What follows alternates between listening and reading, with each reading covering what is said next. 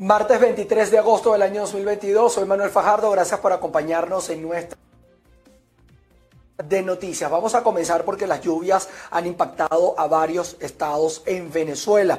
Vamos a empezar la revisión de estas informaciones. Al menos cuatro municipios en el estado Guárico fueron afectados por las fuertes lluvias eh, registradas en esta zona desde la madrugada de este lunes. Las autoridades de la región apuntaron a que las zonas más afectadas son el municipio Ortiz y la parroquia Parapara, donde estiman hay unas 200 familias damnificadas. Saludamos a toda nuestra audiencia a esta hora. Efectivamente, Manuel, como tú bien comentabas, al menos cuatro municipios en el estado Guárico fueron afectados con las lluvias registradas desde la madrugada de este lunes, en algunos casos incluso desde el pasado domingo.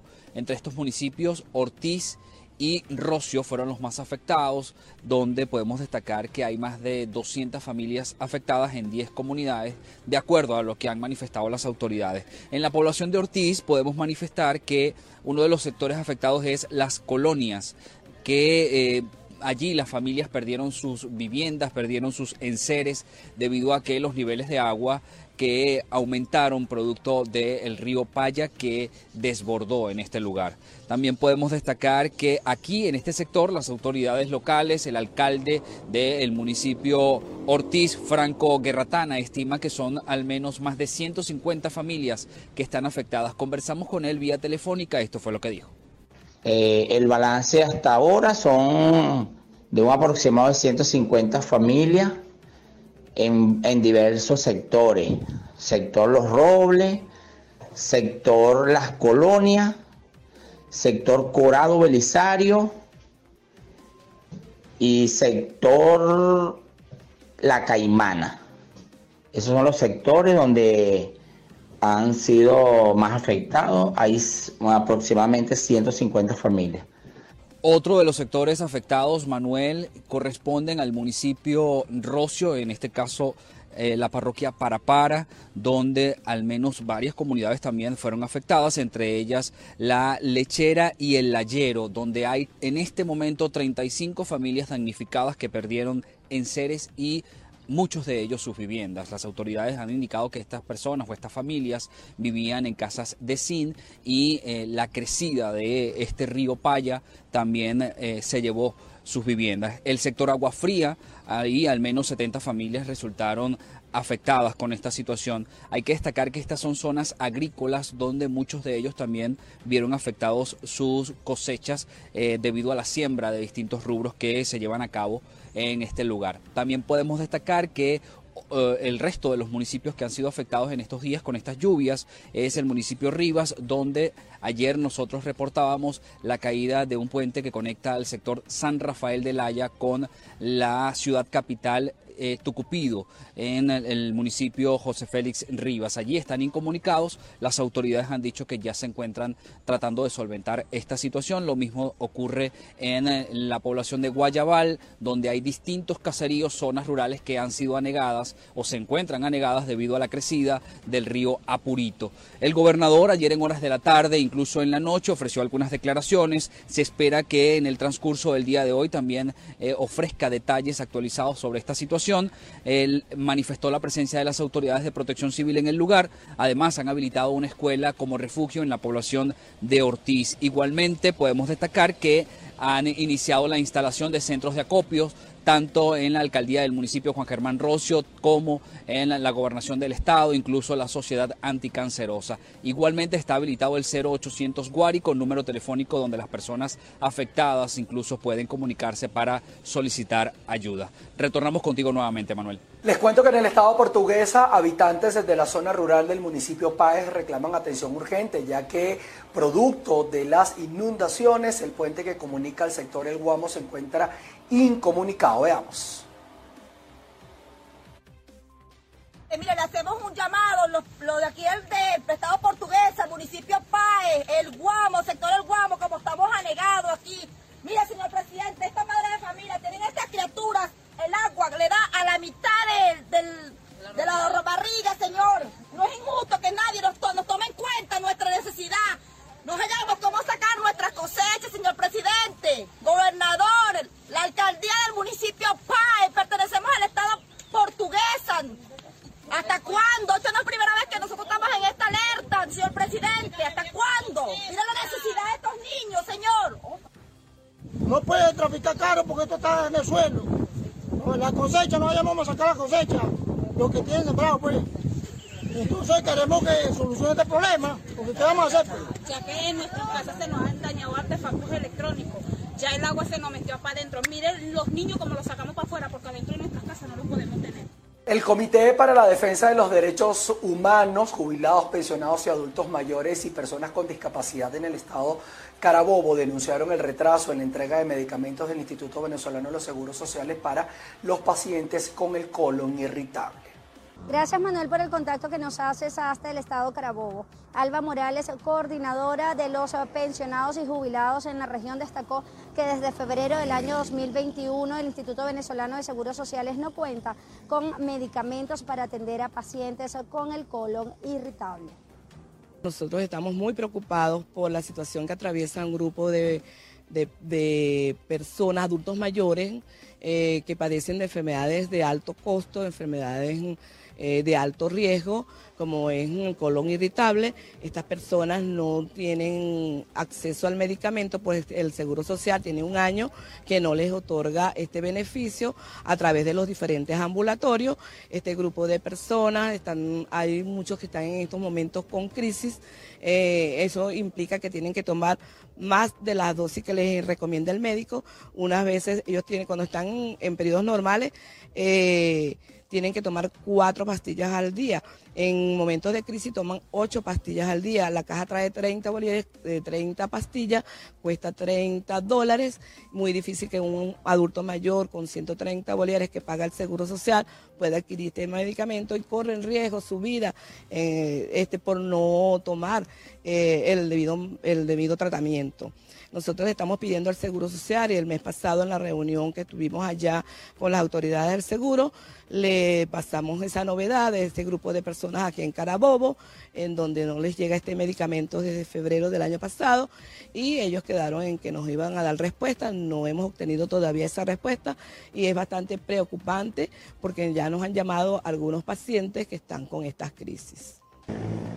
Este 24 y 25 de agosto realizarán una convención nacional en búsqueda de soluciones. También esperan reunirse nuevamente con representantes del Instituto Venezolano de Seguros Sociales, a quienes les exigen respuesta inmediata para esta población vulnerable. Con este reporte despedimos este contacto desde el Estado Carabobo, quienes habla Ruth Laver. Nos vamos hasta el estado de Mérida porque los productores de papa están denunciando un presunto contrabando de extracción de este rubro hacia Colombia. Piden a las autoridades tomar medidas ante este caso. Amigos de BPI TV, en el estado Mérida, productores de papas del páramo merideño se han reunido para rechazar el contrabando de productos agrícolas desde Colombia. Vamos a escuchar parte de las declaraciones se posesionaron los mercados con papa de Colombia. En el día de hoy entró papa este, zanahoria, donde viene una competencia desleal con nosotros los productores. Allí acordamos de que vamos a dirigirnos al presidente de la República, a la vicepresidencia de la República, a la Asamblea Nacional, donde vamos a estar presentes Mérida, Táchira, Trujillo, Lara, Carabobo. Una representación del ciudadano gobernador del estado, donde le planteamos lo siguiente, de que ve el ciudadano gobernador del estado trasladarse con nosotros, con los alcaldes, con las organizaciones de productores, al Táchira, debido que el protectorado el que nos está haciendo daño. Toda esa papa y esa zanahoria, y no solamente la zanahoria, sino que aquí se van a incorporar todos los alcaldes de las zonas cálidas donde se produce cebolla, pimentón, tomate, frutas. De igual manera, exigen a las autoridades competentes que puedan tomar decisiones legales con respecto al contrabando de papas que existe desde Colombia y que estaría afectando la producción agrícola de Venezuela. Desde el Estado de Mérida, José Gregorio Rojas, BPI TV.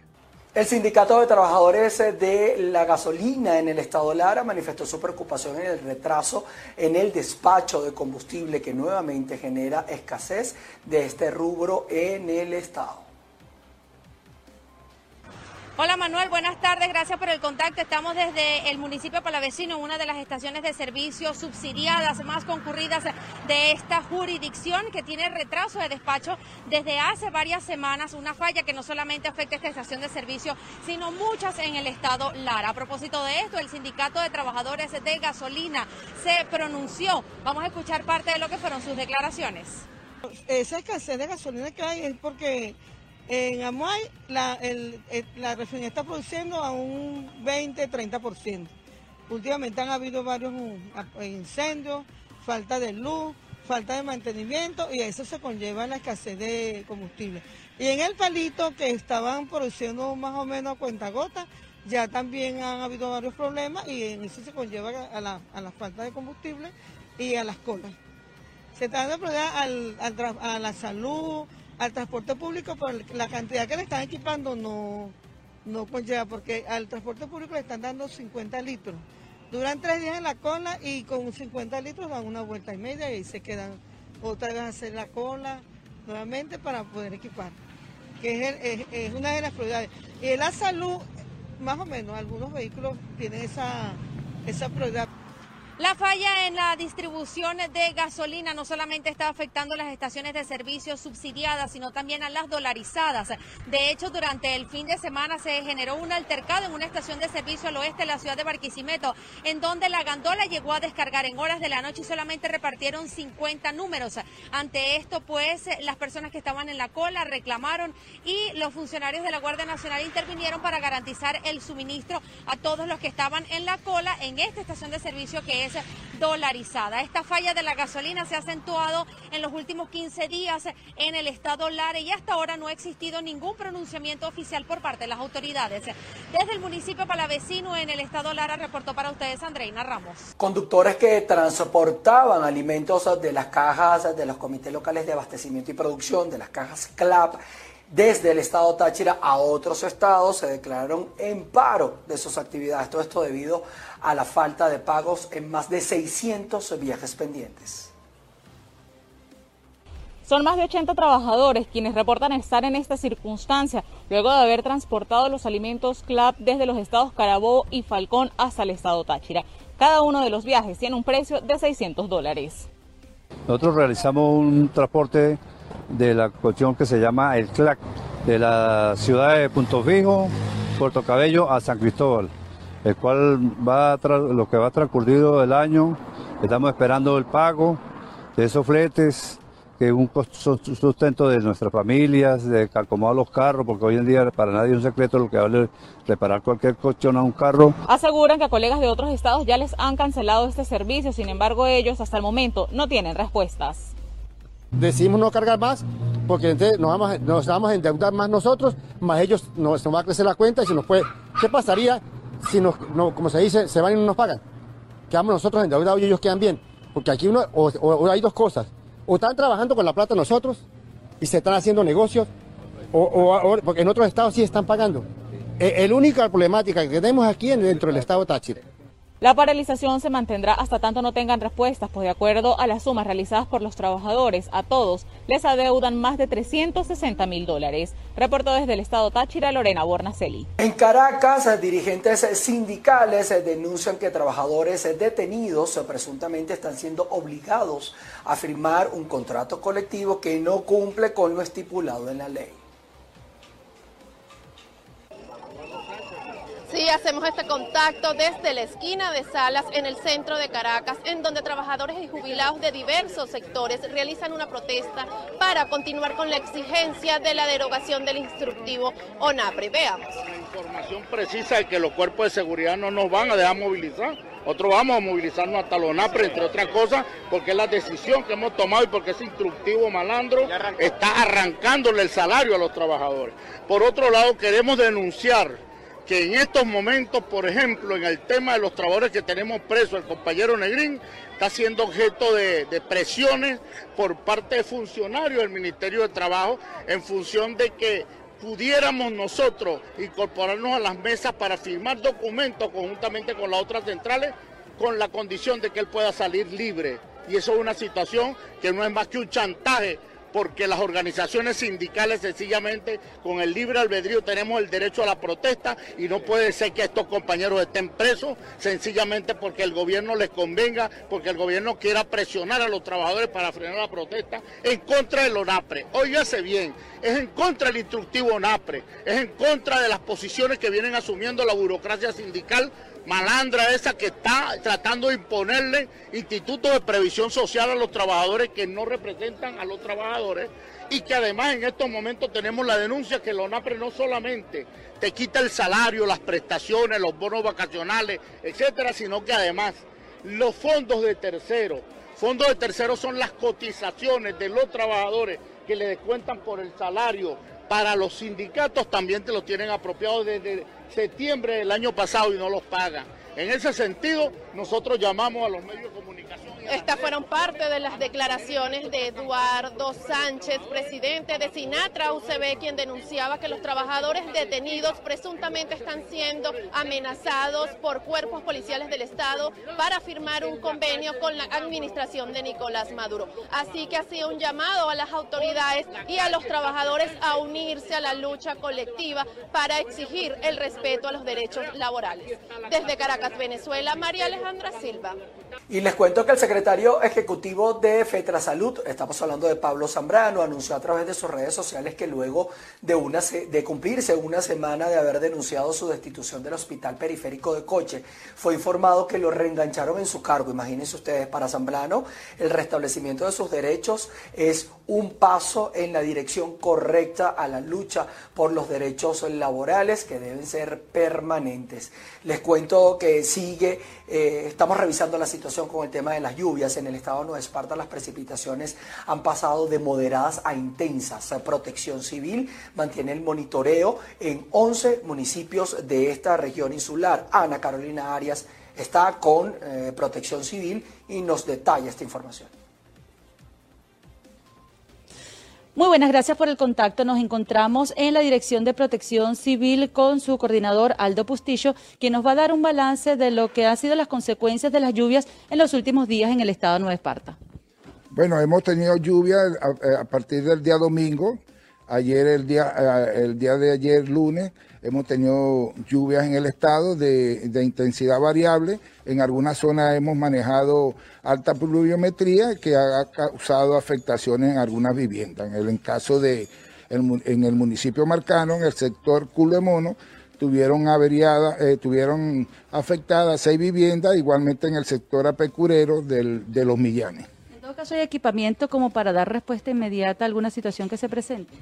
Estamos activados eh, la sala situacional conjuntamente con el Comité Estatal de Protección Civil, donde hacen vida los 11 municipios de la Organización Nacional de Protección Civil. Igualmente tenemos el apoyo de la Dirección Nacional y los, y los órganos de seguridad ciudadana. Todo esto coordinado por la Gobernación del Estado, el gobernador profesor Morel Rodríguez y la eh, Dirección de Seguridad Ciudadana y Orden Público, el licenciado Alberto Horta estimaciones es que sigue habiendo lluvia en estos días? Desde el primero de junio tenemos lo que es la, lo que es la etapa de huracanes en el Caribe. Esa, esa temporada que viene hasta noviembre, en ese periodo vamos a tener lluvia porque nos están, estamos siendo vulnerables a, a, los eventos meteorológicos que, que por esta temporada nos afectan. Bien, son declaraciones del director de Protección Civil, Aldo Pustillo. En conclusión, en las últimas horas solo agregaciones, pero sin, solamente con pérdidas materiales en los diferentes municipios. Desde la isla de Margarita, Ana Carolina Arias. Iniciamos este bloque noticioso acá en Colombia porque un hecho confuso que terminó en disparos se registró en los alrededores del Consejo de Bogotá. En el incidente están involucrados tres sujetos civiles y varios escoltas del partido de las antiguas Fuerzas Armadas Revolucionarias de Colombia. Miguel Cardosa nos tiene la información. Efectivamente, un tiroteo se registró en la mañana de este martes en los alrededores del Consejo de Bogotá, específicamente en el deprimido de la calle 34 que conecta con la calle 26 frente a la sede del Instituto Penitenciario y Carcelario IMPECA. Según las primeras versiones fue un intento de robo, pero también hay otras hipótesis. Presuntamente los integrantes de un vehículo Mazda color rojo modelo antiguo intentaron atracar a los ocupantes de un vehículo de alta gama, pero resulta que quienes iban en el carro eran escoltas del Partido Comunes, es decir, de la antigua guerrilla de las FARC quienes repelieron al ataque para evitar ser atracados. Dos de ellos fueron retenidos por los escoltas y otro de los sujetos que iban en el Mazda rojo escapó. Sin embargo, aún no están claras cuáles fueron las razones reales de lo que ocurrió en los alrededores del Consejo de Bogotá, en vista de que también se habla de que pudo ser un incidente de tránsito y los escoltas, para evitar que los ocupantes del vehículo Mazda huyeran, los retuvieron. Pero hasta el momento las autoridades no han dado un pronunciamiento oficial sobre el caso y el Partido Comunes no se ha pronunciado dando detalles de a quién está asignada esta camioneta, porque recordemos que la Unidad Nacional de Protección asigna vehículos blindados de alta gama a las personas que requieren protección especial, en este caso por ser integrantes del Partido Comunes que antes eran las guerrillas de las FARC. No está claro, el partido no se ha pronunciado y las autoridades están dilucidando qué fue lo que sucedió en los alrededores del Consejo de Bogotá. Se supo que los tres disparos que sonaron se escucharon en el recinto del Consejo de Bogotá, lo que alarmó a los presentes. Esta es una zona que está vigilada tanto como por algún personal de seguridad de personas que tienen esquema de la Unidad Nacional de Protección, como funcionarios de la policía. Además, como les decía, el hecho ocurrió justo frente a la sede del IMPEC, que es el Instituto Penitenciario y Carcelario, por lo que rápidamente llegaron las autoridades y aún no está claro qué fue lo que sucedió y se están entrevistando a los testigos para determinar las causas de este hecho. Con esta información los invitamos a que continúen con la emisión meridiana en Bogotá. Miguel Cardosa, BPI TV. Así es, Miguel. Vamos a seguir con más información. En Ecuador, dos equipos del Servicio Nacional de Atención Integral de Privados de Libertad iniciaron el primer censo de la historia a la población penitenciaria. Ecuador inició el primer censo penitenciario de su historia, con el que busca registrar a los más de 32.000 internos que actualmente están en las 36 prisiones del país, donde desde 2020 han muerto asesinados más de 400 reos en diferentes enfrentamientos entre bandas criminales. El registro comenzó en la cárcel de Tulcán, capital de la norteña provincia de Carchi, fronteriza con Colombia, y tomará unos tres meses, según anticipó el Servicio Penitenciario Nacional SNAI, encargado de administrar y custodiar las cárceles ecuatorianas. El censo estará a cargo de dos equipos, uno que partirá del norte y otro que lo hará desde el sur, y ambos se juntarán en la ciudad de Guayaquil, donde está la penitenciaría del litoral, la cárcel más poblada de Ecuador, donde se registraron los episodios más sangrientos y macabros entre presos en 2021. Este proceso está coordinado con la Secretaría de Derechos Humanos del Gobierno Nacional y cuenta con el apoyo del Instituto Nacional de Estadísticas y Censos INEC, de la Dirección General del Registro Civil y de la Policía Nacional y Fuerzas Armadas. De acuerdo con el SNAI, el censo facilitará el levantamiento y actualización de información sociodemográfica de las personas privadas de la libertad para mejorar sus condiciones de habitabilidad y para una mejor administración de las cárceles, así lo aseguró el director del ente, Pablo Ramírez. Desde diciembre realizamos la planificación correspondiente de este censo penitenciario que contribuirá a tener información sociodemográfica y no solo aquello, sino del entorno familiar de las personas privadas de libertad. Y de esta manera incluso también tener toda la información correspondiente de manera interna, hablemos expedientes administrativos, los juicios correspondientes, los informes disciplinarios. Y de esta manera contribuir a tener un mejor dato de las personas privadas de libertad. Tras un informe de la Comisión Interamericana de Derechos Humanos, el Ejecutivo ecuatoriano ha puesto en marcha medidas para mejorar el sistema penitenciario, tales como el aumento de agentes y un sistema de indultos. Este último ha permitido que el hacinamiento del sistema penitenciario ecuatoriano descienda, pero las matanzas entre presos causadas por enfrentamientos entre bandas rivales que se disputan el control interno de las cárceles no han cesado de momento. 540 personas evacuadas y cierres de colegios en el norte de Filipinas son algunos de los efectos de la llegada de la tormenta tropical Ma-on, que tocó tierra este martes con vientos de hasta 185 kilómetros por hora y fuertes lluvias. La Agencia Filipina de Meteorología advirtió en su último boletín del peligro de inundaciones y de corrimientos de tierra en las zonas con mayor intensidad de lluvias por la tormenta conocida como Florita en Filipinas y que atraviesa Luzón con una trayectoria de este a oeste. Autoridades alertaron de que se esperan lluvias intensas e incluso torrenciales en algunas zonas de la isla de Luzón, así como precipitaciones moderadas en Tarlac, Pampanga y la capital Manila. El cierre de los colegios se produce al día siguiente de que Filipinas retomara las clases presenciales en más de 24.000 centros después de más de dos años de educación a distancia debido a la pandemia de la COVID-19. Está previsto que la tormenta tropical Ma-on salga de Filipinas el jueves y se dirija hacia el sureste de China. Lamentablemente murió una menor de edad de guatemalteca mientras eh, cruzaba junto a su madre el río Bravo entre México y Estados Unidos. El cuerpo de una menor migrante, presuntamente originaria de Guatemala, fue recuperado por integrantes del equipo de bomberos de la ciudad mexicana Juárez en el fronterizo Río Bravo, la frontera natural entre México y Estados Unidos. El incidente ocurrió cuando una madre junto a su hija, ambas de origen guatemalteco, intentaban cruzar a Estados Unidos atravesando el río.